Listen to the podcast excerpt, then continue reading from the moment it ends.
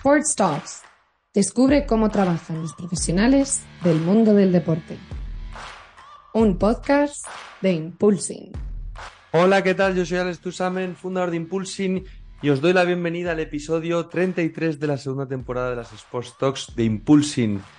Ojo, que no queda nada para irnos de vacaciones, pero bueno, vamos a tener todavía, no sabemos si tres episodios con el de hoy o cuatro, ya os contaremos, ¿vale? Pero acabaremos o la semana el martes 25 de julio o el martes 1 de agosto. Está pendiente de un tema que esperamos confirmaros dentro de poco, porque estamos tratando de tener un cierre digno de lo que ha sido una temporada estupenda, donde hemos tenido muchísimos episodios, eh, las semanas alumnis de escuelas de posgrado como Escuela Real Madrid, Universidad Europea, Johan Cruyff Instituto SBS, European Sport Business School, donde como sabéis hemos hablado con protagonistas del sector que estudiaron en estas escuelas y donde nos han compartido su experiencia en la industria del deporte. Pero bueno, hoy tenemos un episodio también em, importante, un episodio muy muy atractivo con Álvaro Herranz, CEO y cofundador de Clubic, el software de gestión para clubes, eh, federaciones y entidades deportivas, un software de transformación digital para todo este tipo de organizaciones eh, que por supuesto vamos a analizar al detalle en un episodio de nuevo en el mundo emprendedor, aunque bueno, ya es una startup, pero bueno, startup consolidada que lleva ya siete años en mercado y donde vamos a hablar con Álvaro de, pues, de la historia de Clubpic, la evolución y cómo surge el crear esta herramienta, además de su vínculo con el deporte. Álvaro nos va a contar obviamente todo su vínculo eh, con el baloncesto eh, aunque ahora con Clubic, por supuesto, trabaja muchos deportes. Bueno, hablaremos de la propuesta que ofrece Clubic, de la propuesta de valor a clubs y federaciones de todo tipo de deportes, y vamos a tocar también el proceso de transformación digital y de cómo han ido educando a todo este tipo de organizaciones eh, y transformándolas digitalmente hablando. Hablaremos de su modelo de negocio de sus SaaS, de sus software as a service, como es Clubic, los deportes que más trabajan y en qué mercados están, además de cómo están entrando en cada uno de ellos. Es decir, cómo han ido fuera de España y qué es lo que les ha funcionado. Muy interesante conocer toda esta operativa y la realidad de cómo se hacen que las cosas sucedan. Conocemos los cuatro pilares de la herramienta de Clubic, hablamos de la estructura de su equipo y de los retos que tienen por delante, además de cómo es la operativa de trabajo en su día a día. Y por último vamos a hablar, por supuesto, de la presencia de Iker Casillas en el accionariado de Clubic con Sportbus, con su aceleradora, y hablamos del papel que juegan hoy en día los exatletas de élite invirtiendo en startups del mundo Sportstech y su importancia para el sector, así como van a ser los referentes en este apartado en los próximos años. Bueno, volvemos a meternos en el mundo startup, el mundo Sportstech, hoy de la mano de Álvaro y con Clubic. Venga, empezamos. Bueno, Álvaro, bienvenido a las Sports Talks de Impulsing. Eh, es un placer tenerte por aquí, que hayas sacado un ratito con nosotros. Y nada, hoy vamos a hablar de Clubic, pero bueno, antes de ir a por Clubic, eh, cuéntanos un poquito tu vínculo con el deporte, que si mal no me equivoco, eh, viene del baloncesto, ¿no? Sí, eso es. Bueno, lo primero, Alex, eh, nada, darte las gracias por la invitación, encantado de, estar aquí. Y sí, sí, sí, viene principalmente del baloncesto, es lo que yo empecé a, jugar desde muy pequeño, eh, que influenciado por mi hermano mayor. Y pasa que luego ya, evidentemente, bueno, pues aunque soy bastante, sí, bastante friki del baloncesto, el deporte en general me encanta, también he jugado al fútbol. Eh, y bueno, pues enseguida vi que, vamos, que, que, si podía dedicarme a lo que, a lo que era mi pasión y combinar las que son ahora mis dos pasiones, que son el deporte y la tecnología, pues, pues mejor que mejor. Y jugabas al baloncesto, has entrenado también, de todo, ¿no? Sí, he hecho, he jugado, bueno, sigo, bueno, sigo arrastrándome un poco por las pistas. Eh, ah, sigues, sigues todavía. Sí, sí, sigo, sigo. Eh, es el, hay que mantener el ejercicio. Y he entrenado bastantes años, bueno, sigo entrenando ahora ya a niños pequeños, ya, bueno, pues como, la verdad es que me gusta mantener el contacto y seguir enseñando. Y mm, también he gestionado el, he sido director técnico, eh, también he gestionado competiciones. Eh, ah, bueno, estás muy metido también, es verdad, en la Copa Colegial de baloncesto. Gestiono, claro, gestiono la Copa Colegial a nivel nacional. Así que, bueno, pues sí, bastante, bastante involucrado en el baloncesto. Y luego he jugado, como te decía, también he jugado al fútbol a nivel federado un par de años o sea, que no has parado. ¿Y cómo se suele combinar fútbol y baloncesto? Eso también es complejo, ¿no? Hay que elegir. Eso, está. Sí, sí, un año además los compaginé de verdad. Eh, pero bueno, bien, bien. Sí, sí. Yo siempre digo que es bueno cuanto más deporte se haga, mejor y cada uno tiene más sus ventajas también psicomotrices y demás. Entonces, cuanto más deporte, siempre bueno. Totalmente. Y oye, em, ¿por qué creas Clupic? ¿Cuándo lo creas a todo esto? Bueno, pues esto empezó ya, pues ya hace seis años que empe- empezamos a, a diseñar y, a, y un poco a germinar Clupic, pero viene incluso de antes. De, bueno, pues yo, yo ya creo mi primera, una de mis primeras empresas es, está dedicada pues eso al, al desarrollo web y al diseño y comunicación en el ámbito deportivo. Y tenía varios clientes, clubs, eh, todo el desarrollo también de la Copa Colegial. Eh, y bueno, veo que hay unas necesidades desde la gestión eh, y de la comunicación de, tener herramientas más profesionales de las que cada uno en, en estructuras un poco amateur se puede ir, ir haciendo. Y entonces llevaba tiempo con esa idea. Hay un momento que, bueno, en mi camino se cruzan dos, dos socios y amigos ahora que, que, que comparten la misma visión, eh, que son David y Gonzalo. Y entonces, pues ya después de hablarlo mucho tiempo, mm, como te digo, hace seis años ya, que como pasa el tiempo muy rápido, pues decidimos lanzarnos, buscar financiación y, y lanzarnos con el proyecto. O sea, la evolución fue que tú tenías clientes propios, eh, también son muy metidos en el mundo del deporte, algunos de ellos y otros no, pero a partir de darles soporte pues, de la web o cre- desarrollo de web o de herramientas de comunicación, etcétera, evoluciona la forma de, hacer, de hacerlo más profesional, de alguna forma hablando. Claro, sí, porque ellos también, de hecho, habían empezado a hacer alguna cosilla y tenían algún cliente, eh, mis socios, y entonces eso, veíamos que la- teníamos, habíamos tenido la misma visión, entonces ya nos decidimos hacer una herramienta más, pues eso, un SaaS, una herramienta más, más común y no tanto desarrollo a medida, que no es escalable y, ofrecer, y así poder ir mejorando el producto. Claro, porque vosotros dais servicio, sobre todo, sois una herramienta de gestión para clubs o también para federaciones o clubs especialmente diferentes deportes. Bueno, eh, empezamos con clubs y sobre todo deportes de equipo, que al final es un poco donde más, eh, bueno, más volumen y más contacto teníamos, baloncesto, fútbol, balonmano, hockey. Pero hoy por Todo hoy la, deportes, todo sí, tipo de hoy deportes. por hoy está, vamos, a todo tipo de deportes. Tenemos de treinta y pico disciplinas di- diferentes entre nuestros clientes y también todo tipo de entidades. Tenemos federaciones, tenemos eh, empresas que gestionan torneos, tenemos ligas, asociaciones. Al final la herramienta, bueno, pues muy completa y tú usas las partes del producto que, que necesitas. Claro, al fin y al cabo acaba siendo tipo CRM, pero para club, ¿no? Adaptado a lo que un club puede necesitar. Eso es, sí. Bueno, eh, nuestro valor añadido, lo que siempre hemos imaginado precisamente es que un club, eh, primero que tenga, como te decía, herramientas profesionales a su alcance y pero sobre todo que incluso pueda unificar todas esas herramientas, que no tenga que gestionar un CRM, un RP, una herramienta de email, el WordPress, una herramienta de tienda, una y todo 20.000 plataformas diferentes con 20 bases de datos, etcétera. Entonces, unificar todo. Entonces, CRM, obviamente en cada cosa, pues hay productos especializados mejor, pero la ventaja de estar todo unificado y poder tener en un mismo sitio todo lo que todo lo que necesitas. ¿Y qué puede hacer, por ejemplo, un club de fútbol o baloncesto que hagamos con vuestra herramienta? Comunicarse con las familias, tener una tienda propia para vender su merchandising, llegar un seguimiento de los entrenamientos para que los entrenadores puedan utilizar la herramienta o exactamente los pagos, me imagino también. Pues efectivamente todo eso. Como te decía, la, pues un poco la visión que teníamos es que no tuvieras que tener cada una de esas gestiones en un sitio diferente. Bueno, y algunas hoy en día, muchos clubs todavía sin digitalizar O simplemente con Excel eternos que van eh, pasándose de uno a otro. Y, efectivamente, pues él puede, nosotros separamos el producto un poco en cuatro patas, que son administración, donde él puede hacer eh, todos los formularios de inscripción que quiera, configurarlos a su medida, eh, hacer todos los pagos. eh, todos los cobros que necesite con lo que llamamos Club Pay, que le permite, pues, de forma online en la propia herramienta cobrar a todos sus eh, jugadores y familias y Ah, la- socios. las familias pueden hacer el pago por ahí también, de las Es- cuotas. efectivamente, sí, sí. Y ahí puede tener y ofrecer diferentes métodos de pago, domiciliación, pago con tarjeta, todo lo que, que necesiten y que la familia pueda directamente pagar con el móvil. Eh, luego puede también llevar una contabilidad, eh, bueno, pues un poco básica, pero llevar la contabilidad del club, categorizar todos los movimientos, ge- eh, gestionar los impagos, etcétera, etcétera. Y por supuesto la, la base de datos, tener toda la base de datos del club bien segmentada, con, con listados, con, con grupos, poder eh, Por categorías también, me imagino. todo, claro. Y, y como digo, en un clic poder consultar, en un clic en un usuario, poder consultar su información deportiva, su información, su rendimiento, si está al corriente de pagos, si ha ido a la semana de entrenamiento, si ha comprado algo en la tienda, etcétera, etcétera. Entonces, eso sería el bloque de administración. Luego tendríamos un bloque, el bloque del área deportiva, pues que incluye toda la competición, la, la herramienta incluye un gestor de competiciones para que lleves todas las competiciones por ahí o crees competiciones propias y también incluso llegamos eh, a acuerdos con federaciones y con entidades para automatizar las competiciones y que el club no tenga que estar actualizando resultados.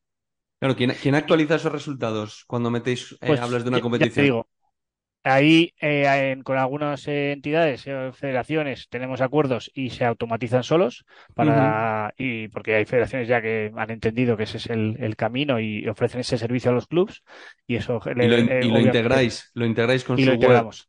Y lo sí, está totalmente automatizado. Y luego en las que no es posible, que son obviamente por desgracia todavía muchas, pues como te digo, la herramienta tiene un gestor de competiciones que le permite al club gestionar fácilmente la competición. Desde el propio móvil el entrenador puede subir el resultado y todo pues relativamente sencillo. Y en ese área deportiva estaría luego la parte de entrenamientos, que también puedes subir las sesiones, eh, controlar la asistencia a los entrenamientos, eh, hacer convocatorias para partidos o eventos. Y todo esto en, en, móvil en app, claro. E, efectivamente, en una versión web o sea, el producto tiene la herramienta de gestión y conectado una web, que ya, entre comillas, casi hoy es lo de menos, pero que también hace falta, y una aplicación móvil, que puede ser una, la aplicación de Clubic y que lo use ahí, o puede tener el club su propia aplicación móvil personalizada con su logo, con todo, y que eso nos lleva al otro módulo, otro de los módulos importantísimos, que es el de comunicación, que es un poco transversal a todo. Pues tú puedes enviar notificaciones a usuarios, notificaciones móvil, avisos de inscripciones, avisos de, de pagos, etcétera, etcétera, y por último estaría el bloque muy importante, todo el tema de negocio, pues por supuesto visibilidad a patrocinadores, puedes lanzar campañas y pueden tener su propia tienda online, volvemos a lo mismo, totalmente integrado y con que tus clientes y tus usuarios tengan un único, un único perfil en el que puedan hacer gestionar todo con el club. Veo muy interesante las notificaciones, sobre todo con las familias, porque al fin y al cabo, si tú tienes, imagínate, algunos clubs aquí en Madrid, por ejemplo, que tienen clubes de fútbol una media de 300 a los que más 700, 800 niños, niños y niñas. Entonces, em, claro, tú envías una notificación y eh, hoy en día los padres, por ejemplo, incluso de los, de los más pequeños que a lo mejor suelen estar un poco más perdidos, tú les envías una notificación y lo ven todo el mundo. Les, envían una push, ¿no? Una notificación push de Eso Sí, sí, sí. Sí, sí, ese, tú el, el gestor desde la herramienta puede filtrar y hacer la, enviar notificaciones pues, a un equipo, a los padres de un equipo, a los entrenadores, eh, puede hacer listados y él elige a quién manda las notificaciones, pone el contenido y lo manda. Y aquí entramos también en un tema, eh, dos, dos temas importantes. Uno, el tema de la marca, el tema de que esa notificación está dentro de tu espacio, de la aplicación de tu club. Tu, tu, tu club no se gestiona en WhatsApp o en... Exacto. Eso es lo que iba sino que lo gestionas dentro de tu club, él abre la notificación y accede a la app del club, donde además va a tener visibilidad a sus sponsors, la tienda, etcétera, etcétera. Y luego también efectivamente el tema de la protección de datos, de que eso, tú no, te estés comunicando en otra herramienta externa, eh, los entrenadores con los, con los papás sin saber un poco lo que pasa, sino que eh, sea en la propia herramienta del club y los coordinadores de, y los gestores del club tengan acceso a esas eh, comunicaciones. Te has anticipado porque te iba a decir justo, claro, hoy en día la comunicación se gestiona entrenador padres vía grupo de WhatsApp, vía Club y lo que consigues es precisamente eso, que esté todo canalizado en una misma sí, es verdad que aquí es un paso todavía por ir dando porque cuesta, cuesta soltar los canales habituales. WhatsApp tiene una, bueno, pues una, un uso, una cuota de uso enorme y, pero es verdad que son muchos los que van entendiendo que ese es el, ese es el camino y bueno, pues en otros sectores ha pasado. Eh, en la educación, por ejemplo, también eh, se usaron grupos de WhatsApp y poco a poco ya casi todos los centros educativos huyen de eso. Porque en WhatsApp está el padre y en vuestra plataforma está el padre también, no el niño. Imagínate unos niños de 10, 11 años, está el padre. Claro, ahí es muy interesante sobre todo ver que de cara a eso, al, al, futuro, quitando WhatsApp, la forma a lo mejor, ¿no? De que todas las familias estén ahí no en WhatsApp es a lo mejor dándoles todas las estadísticas o luego los partidos, información, ¿no? Es decir, que, que el padre tenga que estar sí o sí. Totalmente. O sea, si tú les haces eh, estar en el, como digo, a ti te interesa que estén en tu, en la herramienta del club y tú les ofreces otras más, otras cosas, como información, como dices tú, toda la información de los partidos, el mapa de cómo, eh, eh, el mapa de cómo ir al partido, la convocatoria, si tú les obligas a hacer además determinados trámites, tienes que confirmar la convocatoria o tu asistencia por, por la aplicación del club. Si tienes que hacer la inscripción para los campus o para alguna actividad a través de la, de la aplicación del club, pues ya les tienes en tu entorno y ya es más fácil que además les vayas comunicando todo lo que a ti te interesa. Sobre todo vosotros, igual que me decías que lleváis 6-7 años, pero un poco la evolución va a ser pues a clubs donde ahora haya benjamines, es decir, chavales, niños y niñas de menos de 10 años, pues que cuando tengan 15 estén completamente eh, ya automatizados y familiarizados con Clubic, ¿no? Que será un poco también vuestro crecimiento vendrá ahí, porque ahora os habrá costado y la digitalización de los clubs me imagino que habrá sido un trabajón, ¿no? Es decir, enseñar todo esto a los clubs que pueden hacer todo esto aquí, habrá costado, como decías tú, pasar del Excel a, la herramienta, ¿no? Sí, sí, que ha costado bastante y está costando, porque al final, como te digo, es un sector como digo, va a pasar en otros sectores, restauración, educación, que se van digitalizando y este es un sector que se está digitalizando, que a lo mejor está un poco más retrasado que otros, pero que está en eso. La pandemia, que fue un, bueno, pues un palo para el deporte en general, en esta parte es verdad que concienció a la gente y a toda la sociedad de la, de la necesidad de la transformación digital y el deporte está en ello.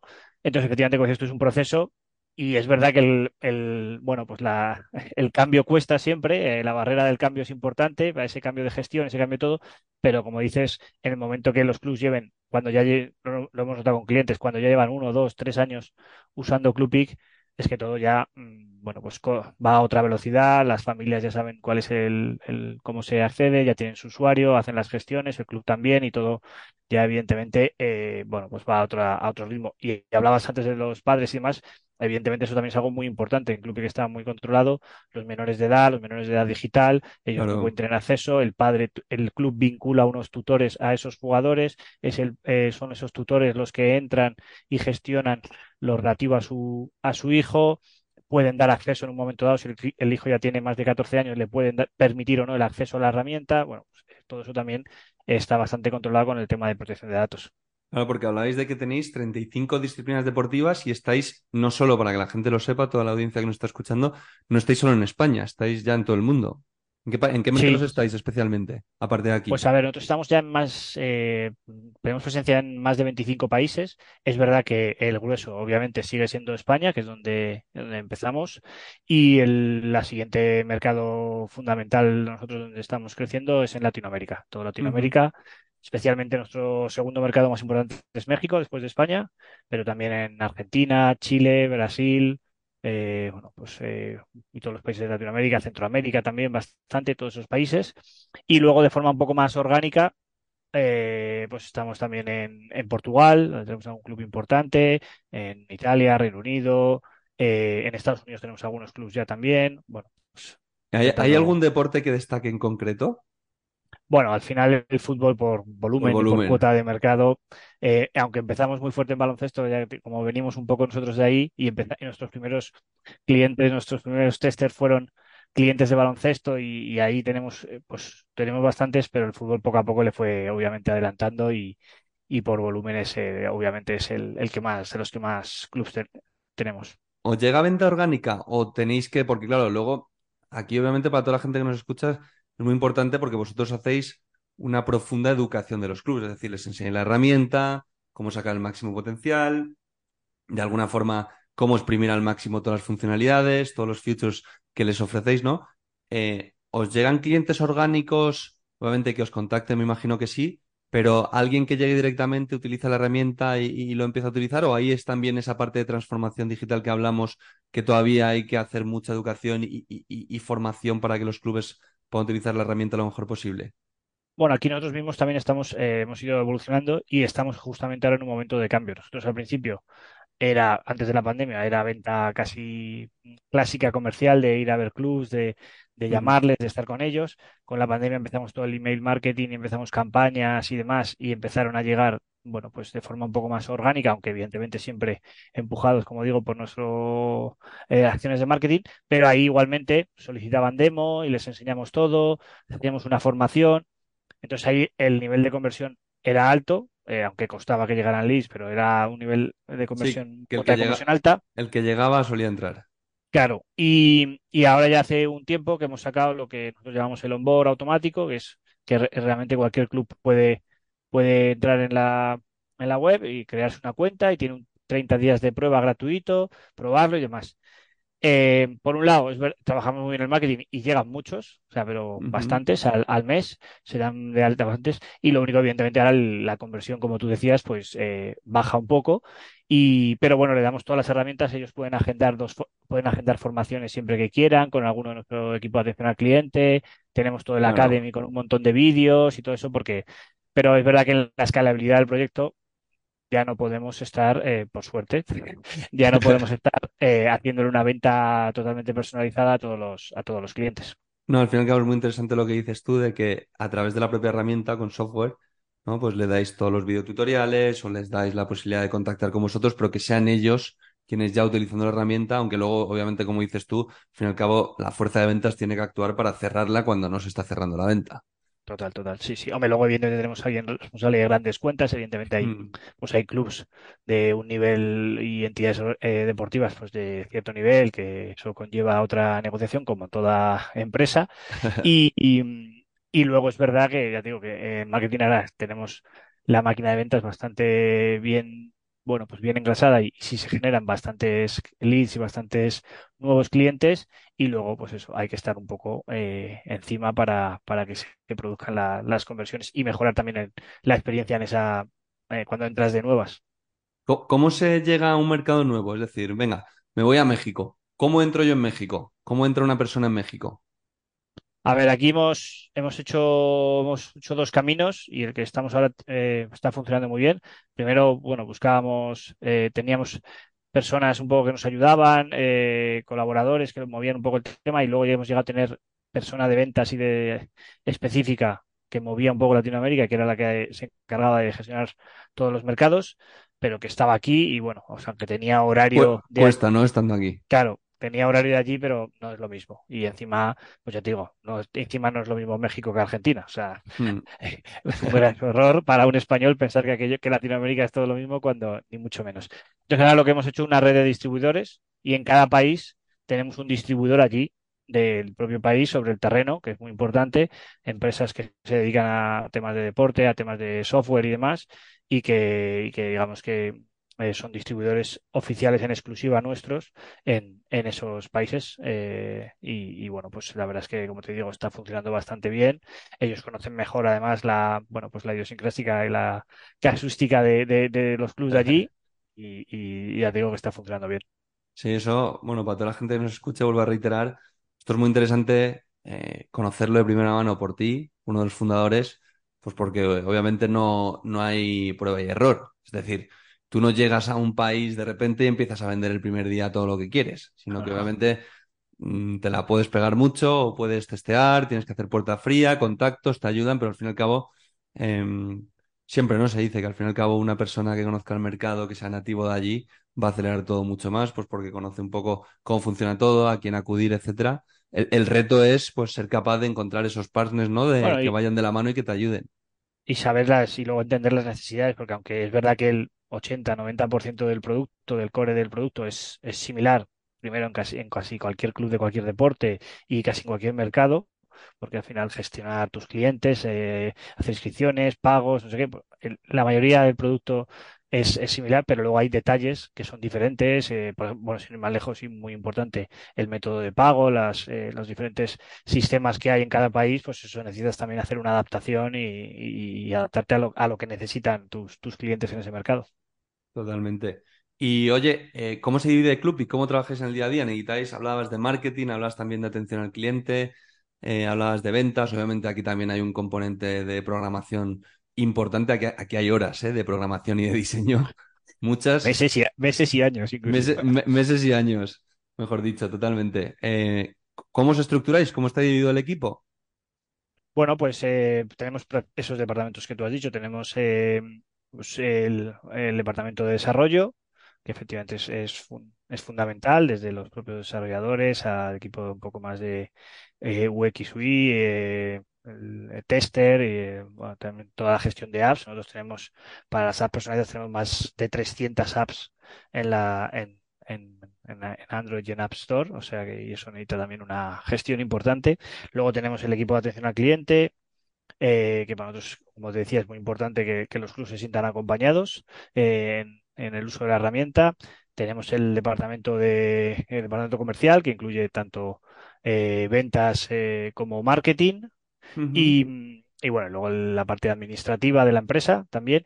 Y luego pues cada, cada departamento tiene un, un jefe de departamento eh, que formamos un poco, eh, yo con, con, esos jefes de departamento formamos el equipo directivo, que somos los que eh, llevamos el día a día y estamos un poco al tanto de todo y además tenemos bastante relación, o sea, es verdad que ese C-level, por así decirlo, tenemos bastante, todo, bastante comunicación entre todos, porque al final en una empresa pequeña, en una startup, bueno, pues todo está muy relacionado y todo tienes donde tiras de un sitio, tiras de otro, tiene, todo está muy, muy conectado. Y que evolucionará continuamente, ¿no? Porque al principio necesitaríais sobre todo muchas horas de programación, desarrollo, UX, a meter código ahí a tope y ahora a lo mejor necesitáis menos y necesitáis más de marketing, por ejemplo.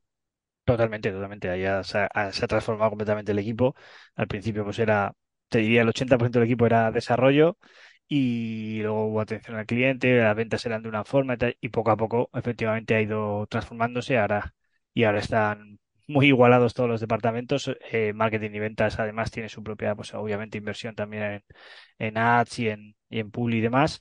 Y sí, sí, ahora sí. Y, es, y ah, bueno, y además es que en una startup eh, la plantilla, por desgracia, pues está, está muy viva por, por situaciones de la propia empresa y por situaciones del mercado. Entonces, ahí tienes que estar, bueno, pues preparado un poco siempre para cualquier, eh, digamos, Sí. Eh, y, y, bueno, pero, pero, bueno, es verdad que nosotros pues algo que hemos siempre intentado trabajar mucho, eh, crear un buen ambiente de trabajo, estamos muy contentos, lleva, hay gente que lleva con nosotros cinco años eh, y, la verdad es que intentamos que la gente se sienta valorada, evidentemente. Eh, una empresa pequeña pues pueden ser más partícipes de, todo y, bueno, la verdad es que sí que estamos muy, muy contentos con todo el equipo. ¿Seguís metiendo mucho código o ya no tanto? Pues esto siempre es una eterna pelea en cualquier empresa nuestra, porque por un lado el producto es muy completo y está, está testado, entonces... Pero nunca va a estar acabado. Claro, lo racional podría ser entrar todo en otras cosas, pero es verdad que los nunca va a estar acabado de lo que piensas, porque siempre todo es infinito casi, y luego los propios clubs te van demandando cosas, claro. Eh, bueno, el propio mantenimiento de la herramienta implica hacer tener, pero los propios clubs te van demandando más y más eh, funcionalidades y tú mismo a, medida que creces y el volumen de clubs aumenta, vas viendo también muchas posibilidades de negocio en poder desarrollar pues, ah, pues, pues, todas, desde, hacer cosas de, retail, desde eh, el tema de también de instalaciones. Bueno, hay muchas cosas que puedes seguir desarrollando y que son casi unidades de negocio, ticketing, son unidades de negocio ya per se, y, pero que claro que tiene mucho sentido ir integrando la herramienta. ¿Y cuáles son vuestros próximos retos? Ahora que estáis ya en muchos deportes, muchos países, obviamente seguir desarrollando, seguir creciendo, pero ¿hay algo concreto que nos puedas contar de hacia dónde va Clupic en los próximos meses, años? Bueno, eh, como te decía antes, nuestra tipología de, de clubs y de clientes es eh, en el deporte es muy variopinta, no es lo mismo un club de no sé, de fútbol, baloncesto en Madrid o Barcelona que un club de otro deporte en una provincia. Entonces, bueno, ¿Cuál es el deporte? Aprovecho a preguntarte, ¿cuál, es el deporte así más eh, te iba a decir, menos conocido tenéis? Yo ahora te hablo así un poco, pero hemos tenido de adiestramiento de, de, perros, hemos tenido de, hemos tenido de bridge, hemos tenido, bueno, de todo tipo. Hay algunos que te, realmente hemos tenido. ¿no? Tuvimos de palomas mensajeras, que hay una federación. ¿Qué dices? Hay una federación. No, no, se descubren muchas cosas muy chulas y además estos deportes, vamos a decir, más minoritarios, pues la verdad es que están encantados y, es muy fácil trabajar con ellos porque eso, están encantados de que haya herramientas que les puedan ayudar eh, en su gestión, en su día a día. Pero sí, sí, hay deportes muy, muy, muy buenos, totalmente. Y te decía de los retos, sobre todo es crecer también en cómo llegamos a ellos. Entonces, pues te decía que nosotros tenemos eh, asociaciones, ligas, pero también queremos que con las federaciones se puede, podemos trabajar muy, muy bien y así además abarcar toda la pirámide, desde las federaciones, pasando por los clubes, los jugadores, las familias, al, aficionado, y, llegar a, toda la pirámide del deporte, no solo amateur, que evidentemente es el grueso, también semiprofesional y profesional. Oye, y en el accionariado eh, vimos que fue muy sonado el año pasado que teníais a Sportbus, la aceleradora de Iker Casillas, que entró también con vosotros, ¿no? Sí, sí, sí, eso es. Eh, la verdad es que muy bien, muy, muy buena sintonía, muy buena sintonía con ellos.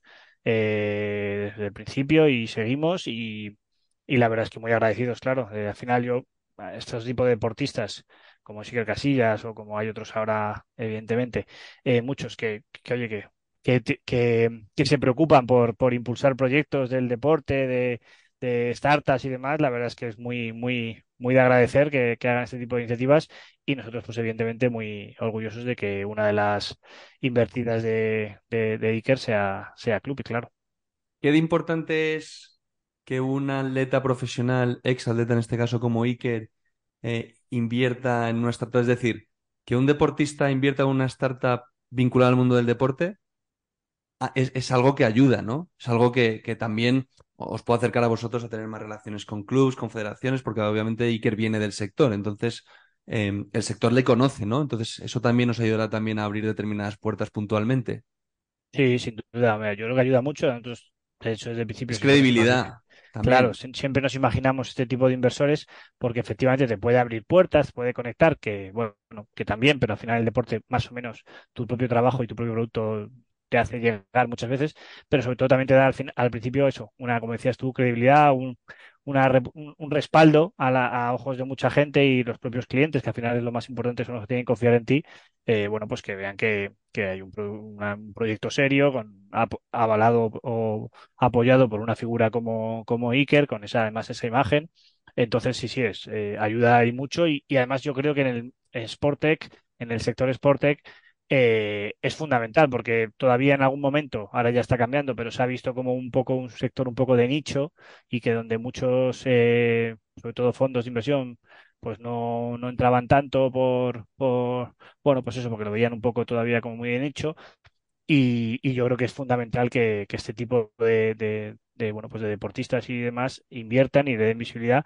Y bueno, en Estados Unidos pues es, es muy habitual. O sea, pues todas las grandes estrellas de la NBA, del fútbol sí, americano es lo que y demás, te iba a decir invierten en, en, muchas startups y en, en, muchos proyectos. Total, está guay que gente pues como Iker o como Piqué ahora que están en boca de todos. Sí, Pau Gasol. Pues, o Pau Gasol también, también, pues que entren en este o Mark, igual que entren en este tipo de proyectos, pues como Clupic, ojalá impulsen en el futuro también, futuro cercano, seguro, esperemos seguro, más que seguro. futuro, pero que vayan entrando sobre todo porque son gente a los que el deporte les ha dado mucho, que son gente que además está muy vinculada, que tiene ganas y sobre todo que puede aportar mucho, aunque todavía no sigan jugando. O sea, es como una forma de, de que ellos también todo lo que sea el deporte, pues que alguna, de alguna forma lo den de vuelta, pero sobre todo liderando. Ya no es darlo de vuelta, sino que, que, sean referentes, ¿no? Porque que una persona o que un niño pequeño, para futuras generaciones, vean que siendo deportistas de élite, eh, que muchas veces a los deportistas de élite se les juzga, eh, que, que, vean que ellos también pueden contribuir al desarrollo de la sociedad. Al fin y al cabo, una sociedad como, por ejemplo, aquí en España,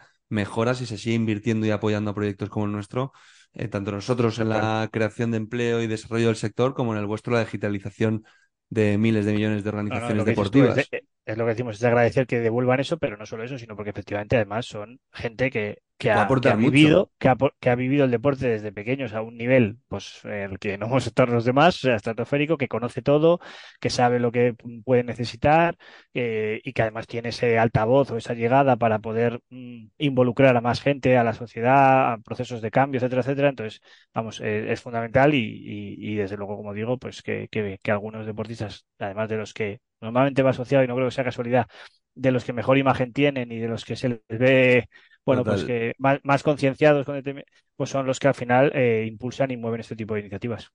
Totalmente. Eh, y consejos para alguien que quiere trabajar en la industria del deporte, tú que has sido eh, atleta, entrenador, eh, diseñador, programador, marquetero, gestor, bueno, fundador, director general, CEO, como lo quieras llamar. ¿Algún consejo, tú que has pasado por muchas de las etapas y áreas de trabajo del deporte para alguien que quiera trabajar en el sector. Ya, no hablo de una persona más joven que salga de la carrera, sino una persona que a lo mejor esté trabajando en otro sector, que cuando yo hablo de profesionalizar, yo lo que visualizo en un futuro con Impulsing es traer muchísima gente de otros sectores, gente senior, a que quieran trabajar en el mundo del deporte. Bueno, a ver, por un lado es verdad que el mundo del deporte en España todos queremos y, y, y tú el primero con, y con un proyecto así ojalá pueda ser más, más fácil, es algo más de profesionalización. Hasta ahora ha sido un sector muy, bueno, pues un poco eh, es un poco amateur y en unas condiciones un poco mejorables. Entonces, yo creo que, la, pero en cambio la ventaja que tiene es esa pasión y es lo que gusta el deporte es, poder hacer lo que te gusta. Entonces, es verdad que hay que tener claro eh, que hoy por hoy, eh, bueno, pues tienes a favor que vas a hacer algo que te gusta mucho y te apasiona y le vas a dedicar seguramente mucho tiempo. Y en cambio, bueno, pues no es fácil eh, hoy en día encontrar mm, posiciones eh, y poder, digamos, bien remuneradas y, y- y poder escalar bien. Pero es verdad que a los que hemos hecho deporte, esa parte de un poco de resiliencia o de capacidad de esfuerzo, pues es otra parte que precisamente el deporte, que es, tiene un alto valor educacional y yo estoy convencido de ello, pues te aporta eh, al, seguir peleando y, das por hecho que no hay nada fácil y que vas a tener que pelearlo. Evidentemente no hay que dejar el hecho de haber jugado un deporte, no implica que sepas determinadas cosas, entonces evidentemente hay que formarse y hay que, y hay que saber aprender de cosas y de procesos y, y, y- y demás. Y, y eso también es muy importante, como digo, el, formarte, el, el aprender. Ahora, por suerte, hay muchas escuelas eh, especializadas en la gestión deportiva y en, y en, y en, este, en el sector, cosa que antes no había, no había tantos. Y, y como digo, yo creo que es usar la energía que te da el hacer algo que te gusta para, para no parar de mejorar y para, bueno, pues para al final aportar tu, lo que tú deseas. Y, y encontrar también, porque el sector deportivo, como todos, es muy amplio, tú has dicho varias cosas de las que he tocado, encontrar lo que realmente te, te gusta y donde puedes, eh, donde te ves aportando y donde disfrutas. Suscribo totalmente lo que acabas de decir, eh, porque bueno, al fin y al cabo, esa profesionalización es importante, pero eso, para, para la gente tiene que entender que para generar tiene que haber recursos, porque si no es, es muy complicado. Total. Oye, Álvaro, y para acabar, que siempre preguntamos a todos nuestros asistentes, un consejo a tuyo de hace 10 años, que estarías casi a punto de, bueno, no, te quedarían tres añitos todavía de montar Clupic. Sí, pues a ver, bueno, a ver, ya tuve mi primera startup cuando todavía incluso Sportec no se, no se usaba el término, era, era de Sportec, era de, era un diario deportivo generado por usuarios. Eh, entonces, de- obviamente, en, en el mundo del emprendimiento, de los, no me gusta, no de los fracasos, sino de, de- sí, de lo que no sale bien, bueno, sí, de los fracasos, se aprende y, y- y evidentemente estuvo muy bien el proyecto y se aprende, y eso fue hace, pues sí, hace más de 10 años ya, y eso he intentado aplicarlo a, a, a Clupi y a cómo inicié este proyecto, pero, pero a lo mejor si me remonto más, te diría, cuando has dicho todas las cosas que, que dijiste, así un poco en modo broma, te diría que a lo mejor tenía que haber seguido programando que no le falta salidas al programador. Bueno, No, programador bueno. es lo que te iba a decir, al programadores ahora mismo no, le- no les va mal. no, Necesidad eso te- hay, de hecho. Que, que- que a lo mejor tenía que haber seguido programando y no, y no así. No, a mí una cosa importantísima que siempre intento hacer eh, es rodearte de un buen equipo y de gente en la que, en la que confíes y con la que estés eh, a gusto trabajando. Es una, parece obvio, pero sobre todo para iniciar proyectos, eh, obviamente en una gran empresa no tienes por qué, eh, por así decirlo, llevarte bien o, no, tal, con- pero para empezar proyectos, tú arrancarlos y echarles todas las horas que tienes que echarle y demás, es importantísimo rodearte de un, de un buen, de un buen equipo, de buena, de buena gente con la que tú trabajes bien y que además te complemente, que no, porque tú no, obviamente cada uno tenemos nuestras eh, fortalezas y nuestras debilidades y, y que te complemente muy bien y que así puedas, puedas llegar. Y eso yo creo que es muy importante. Cuando vayas a hacer- cuando vayas a pensar en hacer un proyecto es ver qué gente, qué, qué gente necesitas complementaria a ti. Ujú. Pues oye Álvaro, muy interesante eh, todas tus reflexiones. Ahora conocemos un poquito mejor Clupic, os deseamos muchísima suerte, os seguiremos. Al fin y al cabo hacemos también cosas juntos. Y nada, gracias y, y a por todas, ¿no? Que esto es, es de lo que va. De... Decías una cosa muy interesante en el consejo para trabajar en la industria del deporte o a gente que había sido deportista, es efectivamente ese saber aguantar, ¿no? Eh, muchas veces te lo va el haber competido, ¿no? El, el tener más derrotas que victorias, porque normalmente yo siempre digo que se suele En el deporte se pierde más que se gana, sí, sí. Se pierde más que se gana y, y bueno, el, el aceptarlo, ¿no? Y sobre todo entender lo que es parte del proceso, pero que no te debilite, sino que te ayude, como decías tú, a darte los, los medios eh, para que la próxima vez que vayas a jugar no te vuelva a pasar lo mismo y no vuelvas a cometer el mismo error. Total, total. Eso, eso es entrenar y eso es, eso es seguir aprendiendo y, y- y aplicarlo. O sea que sí, sí. Y nada, yo encantado y gracias por- de nuevo por la invitación. Por supuesto que seguiremos Clubbing Impulsing eh, de cerca la, la relación Peleando, y, peleando. y desearte y desear a Impulsing que lo sigo desde los, desde el inicio, que, que siga, que siga como hasta ahora creciendo y que vaya muy bien, que es algo que, que creo que hace falta en, en la industria. Pues muchas gracias, Álvaro. Un abrazo. Un abrazo, Alex.